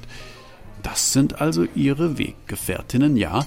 Wollen wir nicht die Gelegenheit ergreifen und unsere Angelegenheit in jener vorzüglichen Gesellschaft besprechen? Unwillkürlich und das muss an dieser Stelle betont werden, wirklich unwillkürlich entfährt dem Aufgehobenen ein Jawohl. Nicht im geringsten irritiert schlingt ihm Färber den Arm um die Schulter und lacht ein äußerst souveränes so dass jeglicher Anflug von Peinlichkeit verfliegen muss. Gehen wir Sie gehen zum Tische, begleitet von dieser höchst interessierten Stille, und setzen sich nieder. Färber setzt sich prominent, von ihm geht etwas aus. Auf dem Tisch stand mittig ein großer Drehteller aus Mansardholzfurnier nach Machart der vierten altschaiponesischen Dynastie, auf welchen ornamentierte Kellnerinnen nun Dekorationen und Getränke auftrugen. Färber winkte einen Kellner herbei und sagte zu ihm 看，我要用这些人，我要使他们成为残酷的杀手。他们甚至不会注意到，您将杀死 Agnes Koch、Bernhard Forster 和我最大的对手。最好的是，我会看着笑，我会大声笑出来。最后，我将接管整个世界，然后我将摧毁世界。Der Kellner antwortete. 先生，很好，祝您胃口好。Dabei trat ihr seitlicher Halsmuskel, Stratomuscleidus, hervor, und Franz dachte sich, Himmel, gibt es etwas Erotischeres als einen freigelegten Stratomuscleidus? Die Muskelstränge, die sich vom Asperus simplex durch den Musculus preambicus gespannt straff hinaufziehen bis zum Centrum polsaicum, ist ein Anblick, der das Raubtier in einem weckt der einen denken lässt, dort hinein muss ich meine Reißzähne versenken. Aber ich entschließe mich dagegen, und aus dieser noblen Entscheidung heraus ergibt sich diese ungeheure erotische Energie. Mein Gott, was für ein ausgemachter Schwachsinn, es ist nicht auszuhalten. Kenne ich Johanna seit den Kindertagen. Wir sind sozusagen Busenfreunde, haben uns mehrmals aus den Augen verloren und wiedergefunden. Obwohl wir beide zu diesem Zeitpunkt Ende 20 sind, hat sie mehr erlebt als so mancher Dandy oder Bohemian. Sie war eine Art Fin de siècle Mensch, so ein besonderer Typ femme fatale, die keine Gelegenheit ausließ, um eine geile Erfahrung zu machen. Sie ist in Dubai mit einem Gleitschirm von einem dieser Wolkenkratzer gesprungen, war als Backpackerin in den gefährlichsten Gegenden Pakistan unterwegs. Sie hat eine Weile als Judo-Lehrerin in Australien gearbeitet und als Hundegassigeherin in St. Moritz. Sie kokst, seit ich sie kenne, und ich kenne sie, wie gesagt, bereits seit dem Kindergarten. Das stimmt so natürlich nicht, aber eigentlich stimmt es doch. Ich habe noch keinen Typen gesehen, den sie nicht unter den Tisch getrunken hätte. Und das, obwohl sie weniger wiegt als die meisten. Sie ist sogar ziemlich schlank. Dass sie gut aussieht, habe ich ja bereits gesagt. Dass ich immer auf sie stand auch. Ja, seit dem Kindergarten. Aber ich habe mich nie getraut, ihr das zu sagen, oder besser, ich habe mich getraut bei einer Gelegenheit, aber da war so viel Alkohol im Spiel, dass ich entweder nicht mehr weiß, ob sie mich verstanden hat, oder dass sie davon ausgehen musste, dass ich einfach nur alkoholgeil und unzurechnungsfähig war. Die Kellnerin kam an den Tisch, sie schenkte wundervoll ein, schnitt mit einem flachen Stück Holz den überstehenden Schaum glatt am Glasrand ab. Zuckmeier. Franz stellt alle einander vor. Zunächst Iris, das gebietet sie ihm und das gebietet ihm der Anstand, auch wenn alles in ihm in jenem Moment seines Lebens nach Johanna drängt, aber dazu später mehr. Iris sei gewissermaßen die Leiterin der Gruppe, auch wenn man basisdemokratisch organisiert sei, aber eine müsse ja die Leitung übernehmen und dafür habe sie ein fantastisches Talent. Sie halte die Gruppe zusammen und wir sind ihr äußerst dankbar für ihre kompetente Leitung der Gruppe. Franz wird dann durch einen scharfen Blick seiner Partnerin zum Schweigen gebracht, ein Blick, der sagt Gutes. Daneben Johanna. Sie sei sehr zuverlässig, dies sei Konsul Walter Färber. Man habe sich über äh, Kontakte kennengelernt, aber das führe hier und jetzt zu weit und er schätze den Konsul für seine Philanthropie, seine, Exper seine Expertise in diplomatisch-politischen Angelegenheiten und eben auch seine enorme Dings. Er erfindet dafür ein Fremdwort, ohne zu wissen, ob mit dem Welttheater und seinen Akteuren. Ein zufriedenes, großväterlich, patriarchisches Nicken des Konsuls, wieder ein Griff auf Franzens Schulter. Dann Geplauder über dies und jenes. Hm, jetzt hätte ich Appetit, dachte Franz, auf bayerische Griesnockerlsuppe, Lebeknödel, Semmelknödel, saures Lüngerl, Schweinsbraten, Kalbshaxen, Rahmgulasch, Pichelsteiner Eintopf, Schmalznudeln oder schwäbisch-badische Flädlersuppe, Grünkernsuppe, Käsespätzle, Maultaschen, Schupfnudeln, Spargel mit Gratzete, Geisberger Marsch oder pfälzisch-hessische Grumbeersuppe mit Quetschekuche, Dampf Nudeln, Klöße, gefüllter Saumagen, Kohlrouladen, Apfelküchlein oder thüringischen Zwiebelkuchen, Kartoffelpuffer, Rotkohlwickel, Servietten, Klöße, Sauerkraut, Bratwürste oder Leipziger allerlei, Baumkuchen oder nordrhein-westfälisches Himmel und Erde, Riefkoche oder berlinisch-brandenburgische Pellkartoffeln mit Quark, Buletten, falscher Hase, Königsberger Klopse, Altberliner Bierbowle oder niedersächsischen Heringssalat, Grünkohl mit Pinkel oder einfach eine Brezel. Kellnerinnen trugen nun die Vorspeisen auf, kandierte Brasinen in Jokamantel, Frutidien auf Balsomika-Krosse, dazu gelb gebratene Raulmetten in Laktin. Franz so, hä? Da kamen zwei Frauen, setzten sich an den Tisch nebenan und begannen ihre Rolle als Statistinnen zu spielen. Sie taten die Dinge wie als Alibi. Sie trugen falsche Bärte. Unterwegs. Die chaiponesischen Autobahnen sind die Hölle. Wir kamen von Süden her, das Land ist riesig, und versuchten über die G3 nach Norden und dann rüber über die T43 auf den Außengürtel zu gelangen. Aber es war aussichtslos, das bei diesem Wetter innerhalb einer Woche zu schaffen. Zwar gab es Fortbewegungsmittel aller Arten in Chaipon und wir hatten ein paar Kröten auf die Seite geschafft, um die Fahrtkosten zu bewältigen, aber die Beförderungslage, wenn du weißt, was ich meine, war grauenhaft. Es war zu dieser Zeit bereits unerheblich geworden, wie schnell man fuhr. Nicht mal die zurückgelegten Kilometer hatten mehr irgendeinen Zusammenhang mit dem Vorwärtskommen auf der Landkarte. Heute ist man derlei Dinge gewöhnt, aber wir waren damals jung und kamen aus einer Region mit linearer Raumstruktur. Die Auflösung der Örtlichkeit im herkömmlichen Sinne begann damals erst, und man empfand leichte Irritationen beim Fortkommen bereits als eine große Unsicherheit. So versuchten wir eben, ohne jegliches Verständnis für die uns völlig neuen Verhältnisse, nach Chaipon Stadt zu gelangen. Das Fliegen hatten wir uns von vornherein abgewöhnt, das war wirklich zu unsicher und außerdem zu teuer. Am sichersten, das heißt am zuverlässigsten, kam man mit einer alten Karre voran, die wir gemietet hatten, aber Franz hasste das Reisen eigentlich. Dann auch schon zur Sache. Drei Namen, ein Ort, ein Vogel. Die drei Namen Koch. Agnes versteckt sich in Südamerika, Paragonien, in einem Hospiz im Dschungel, hat als Kommandantengemahlin Abscheulichkeiten begangen. Förster. Bernhard ist mit Koch nach Südamerika geflohen und hat dort eine Arierkolonie aufgebaut, welche aber krachend gescheitert ist, versteckt sich heute vermutlich irgendwo in der Südsee. Gastmann. Walter größtes Verbrechergenie der uns bekannten Welt. Koch und Förster arbeiteten nach dem Krieg für seine Verbrecherorganisation Phoenix. Es gab wohl eine Ménage à trois und gebrochene Herzen, aber darüber ist nicht viel bekannt. Gastmann wurde seit Jahrzehnten nicht mehr gesehen. Der Aufenthaltsort der ersten Person Südamerika. Er habe einen Anhaltspunkt, wo genau, und würde es den Herrschaften nachher gerne vertraulich mitteilen. Und dann sei da noch Phönix. Iris bringt die sarkastische Frage auf, ob man sich in einem Agentenfilm befinde. Was das sein solle, Phönix. Die Organisation. Ob das Sein Färbers ernst sei. Aber natürlich ob man sich nicht einen klischeehafteren Namen habe aussuchen können?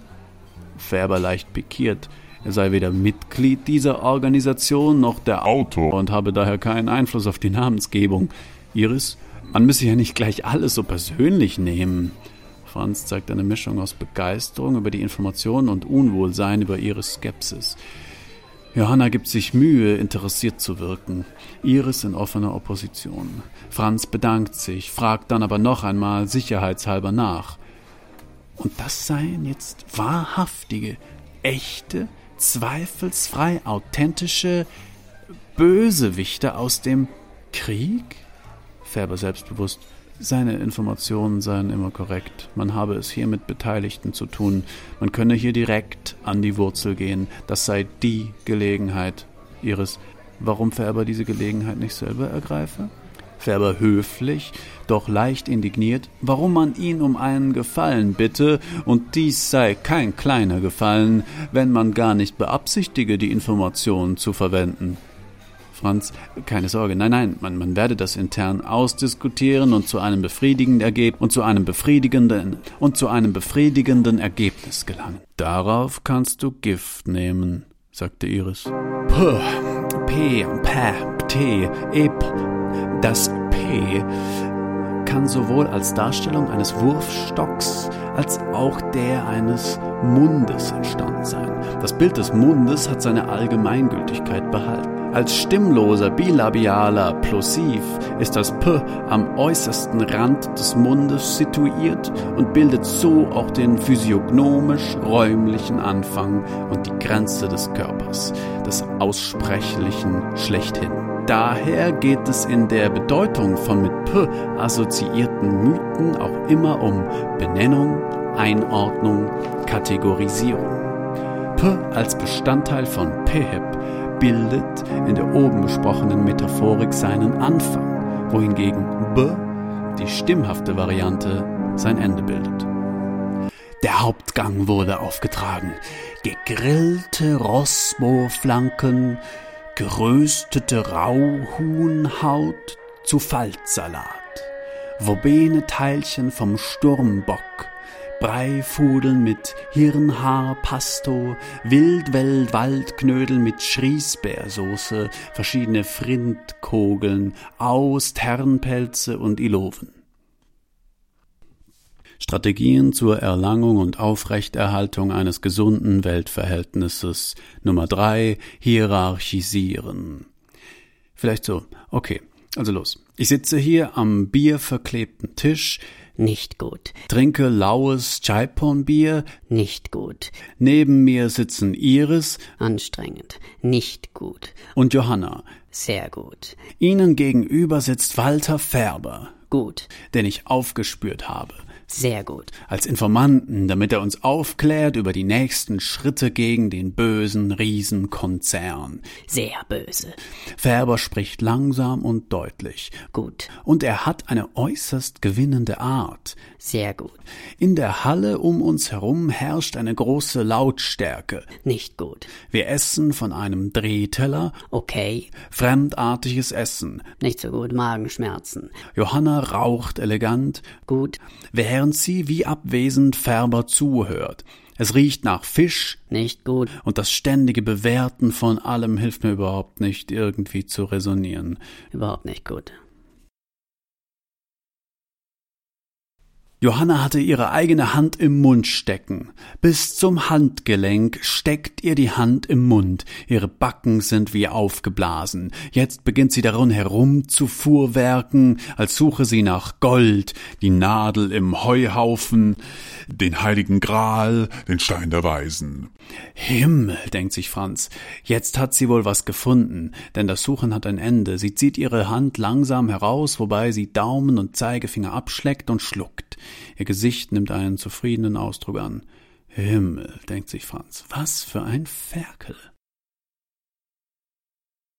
Als er so da saß und Iris mit Johanna plaudern hörte, er hörte es aus der Entfernung und also nur dumpf und bruchstückhaft, da fiel ihm auf, dass er die beiden um einen verzogenen Mund signalisierte und dann nur widerwillig antwortete.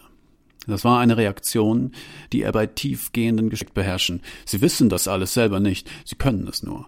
Wenn ich sie danach frage, blicken Gefühle her, indem man unwichtige Informationen austauschte. Doch genau das erschien ihm sinnlos. Ob ein anderer sympathisch war oder nicht, konnte er doch zuverlässig bestimmen, indem er seine Aussagen und Kommunikation vorzubringen und auswendig lernen. Und meine Sus trat für ihn immer dann zutage, wenn er bemerkte, dass seine Aktion unendlich fremd und Reaktionen anhand ihres Informations sich bemühte, Sachebene, das Was ging. Man stellte anscheinend gute Geplapper beneidete. Ihm selbst war eine derartige Form bedeutender Information. Es war ihm durchaus bewusst, dass es bei dieser Art des Gedankengeländes diente, sondern dem scheinbar absichtslosen Austausch un und nicht um Und wann war es eine Einladung zum Geschlechtsverkehr? Wahrscheinlich, sie wird denken, was für ein netter Kerl, so virtuos ihrer mitunter bedienen musste, anstellen und jede Reaktion wie ein nettes kleines Tänzchen sozialen Fertigkeiten verbessern. Ich werde mit Johanna plauschen, eines Tages. Und Hoffnungen gab es. Sein ungenügendes Verständnis des Regelwerks. Wie waren die Regeln dieses sozialen Spiels?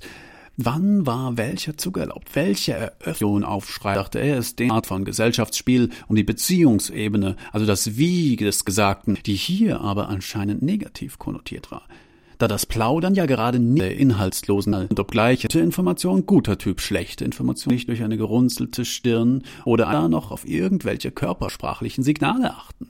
Wozu die Stimmlage, die Gestik, die Mimik studieren? Man studierte und studierte, aber anhand welcher Regeln machte man fest, ob ein Lächeln für sich schlechter Typ. Wozu musste man dieses ungezwungene, ziellose, ziemlich ungläubig, freundlich gemeint ist oder höhnisch? Wie fand man heraus, wie weit man mit Humor gehen durfte? Wann war ein, in den werde ich mich noch sprechen, eigentlich schätzte und sogar herflang sie ihm dann immer nur formelhaft und ungelenk. So frei und natürlich schien ihm die Plauderei der beiden, blinzeln nur zustimmig an und kichern. Aber ich werde das herausbekommen. Schon allein, weil ich Johanna bekommen muss. Schon alleine deswegen werde ich meine Studien gegenüber eine seiner Fragen oder Antworten nicht anerkannte. Was er oder sie ihm für Gewöhnungsgehalts beurteilte. Gut nicht der Modifikation der eigenen Weltsicht, dem Aufreißen und Erweitern gar nicht bewusst, dass sie die Regeln so perfekt verlieben. Was bedeuten die ganzen Gedanken eigentlich? Und warum sind sie nummeriert? Und warum haben wir sie alle gleichzeitig? Wir? Als er bemerkte, dass er die eindringenden Eindrücke nicht alle gleich behandelte, sondern manche Eindrücke anderen vorzog, empfand er sich als einen äußerst grausamen Menschen. Färber, versöhnt, ob die Herrschaften eine Stadtführung durch das einzigartige Hafenviertel wünschten. Franz schloss sich dazu, jetzt gleich damit zu beginnen, mit Hilfe von Übungen die Kontrolle über seine Gedanken zu erlangen. Wie schwer ihm das jetzt schon fiel und wie schwer es ihm in zehn Jahren fallen würde. Iris Frage an Färber, was denn die Ziele dieser ominösen, man kann die Anführungszeichen förmlich hören, Phoenix-Organisation seien. Färber, er wisse es nicht, aber er vermute etwas in Richtung äh, Weltherrschaft. Und er rate, diese Organisation nicht zu unterschätzen. Man finde Codes und Chiffren ihres Wirkens überall. Dies sei keine Verschwörungstheorie. Er habe Kontakte. Man unterschätze im Allgemeinen die Macht solcher Organisationen. Wenn Frau Mommsen wissen wolle, wer die tatsächlichen Drahtzieher hinter gewissen Schmiergeldern an gewisse Konzerne seien, so müsse sie nur einmal bei besagter Gruppierung anklopfen. Bloß das Anklopfen in diesem Fall ein Ding der Unmöglichkeit sei. Man könne Phönix genauso gut auch Phantom nennen, wenn man einen nicht so klischeebeladenen Namen wolle. Einem kurzen Moment des peinlichen Schweigens folgt ein Lachanfall seitens der Gruppenchefin.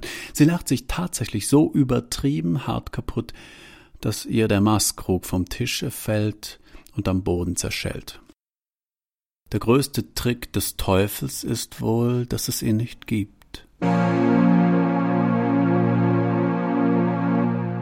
Wissen Sie, die tun hier immer so hochentwickelt, aber letztlich sind sie das nicht. Zur Darstellung und Beförderung jener spezifischen Begriffsbildung und Gedankenführung etwa, die sich in der abendländischen Metaphysik verdichtete und den globalen Siegeszug Europas beflügelte, ist die Logographie einfach nicht gemacht.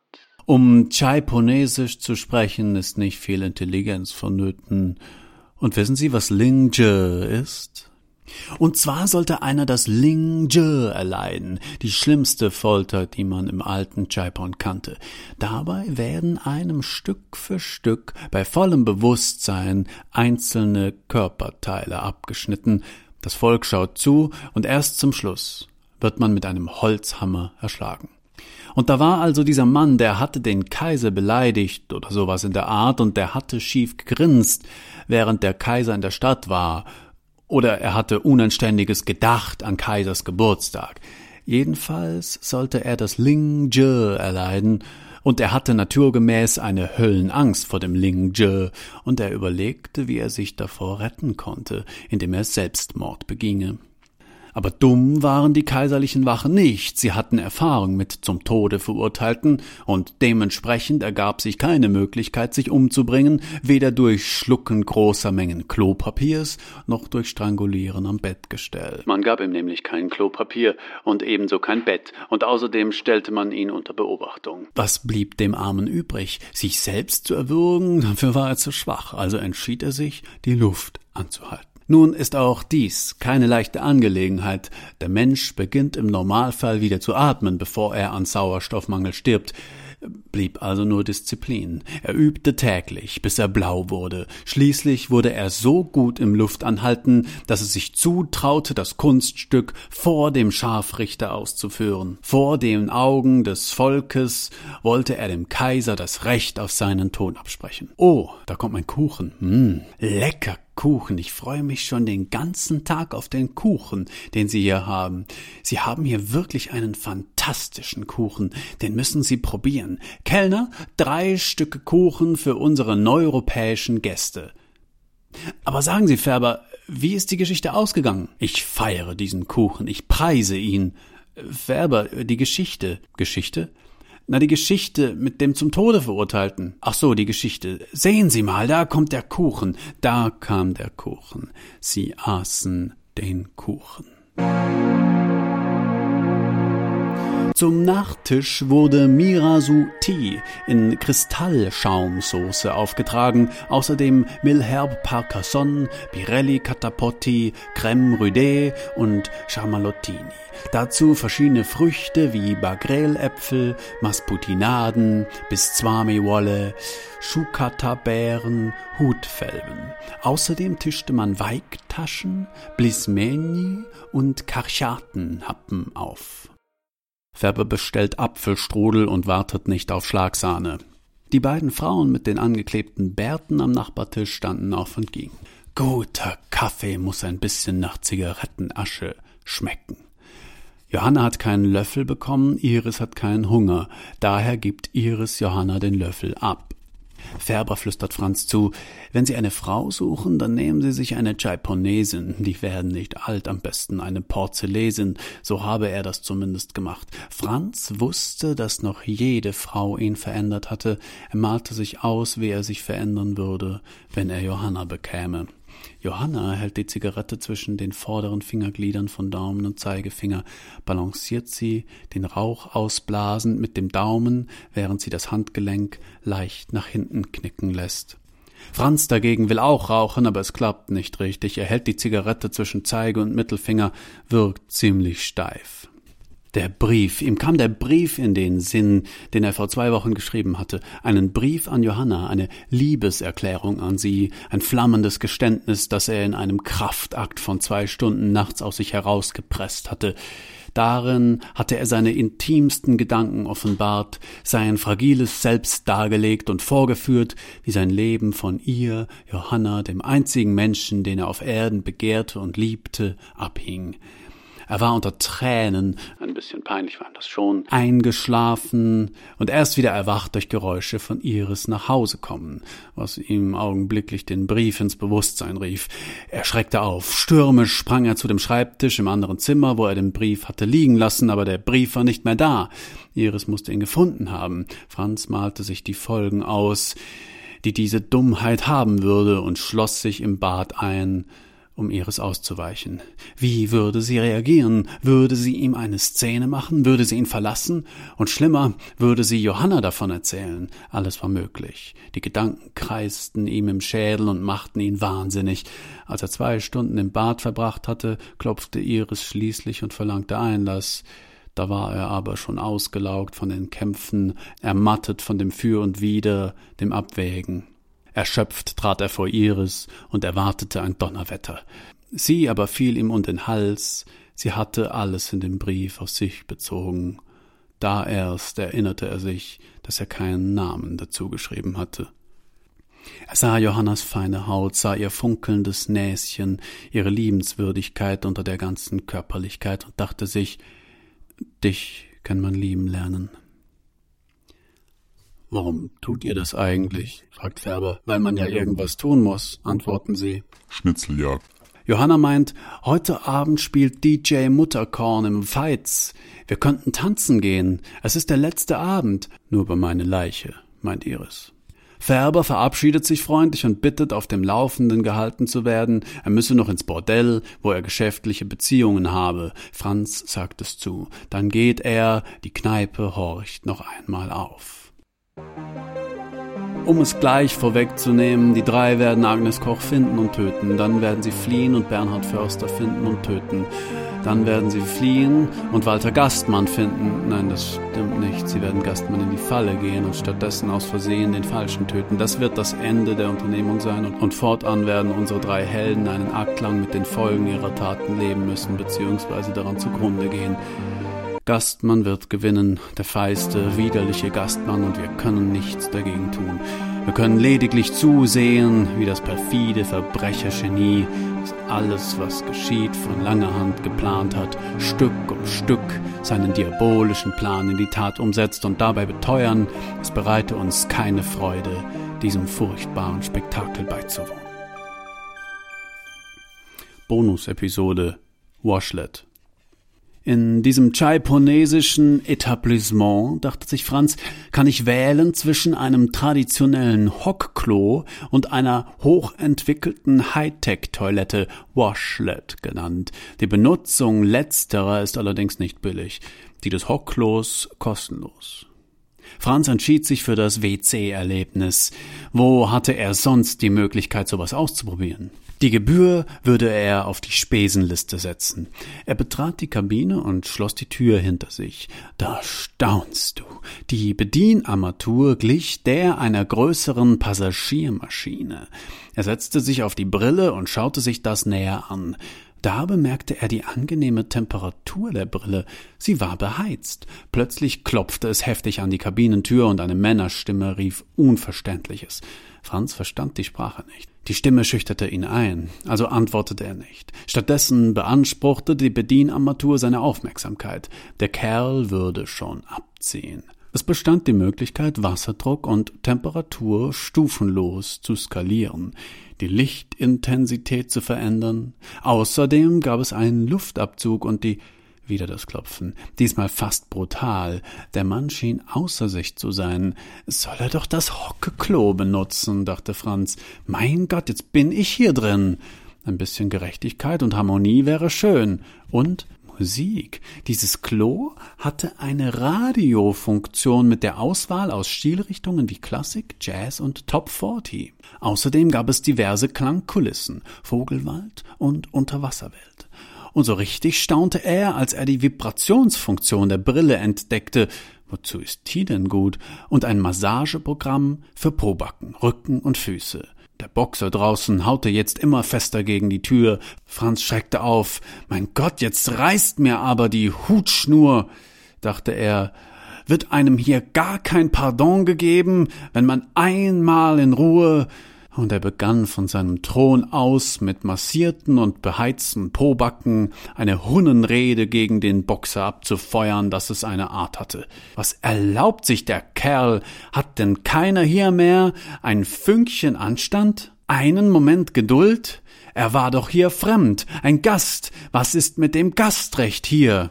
Wurde von ihm verlangt, den Kotau vor jedem zweitklassigen Hietuan zu machen, der einen wie ein Bandit beim Scheißen störte? Jetzt kam Franz nicht mehr an gegen die Lautstärke des Störenfriedes, der schrie immer lauter und die Tür schien langsam nachzugeben. Verängstigt drehte er die Lautstärke des Klassiksenders hoch, das dröhnte. Dein ist mein ganzes Herz. Er suchte nach einer Selbstverteidigungsfunktion, aber so weit waren die hier vermutlich auch nicht.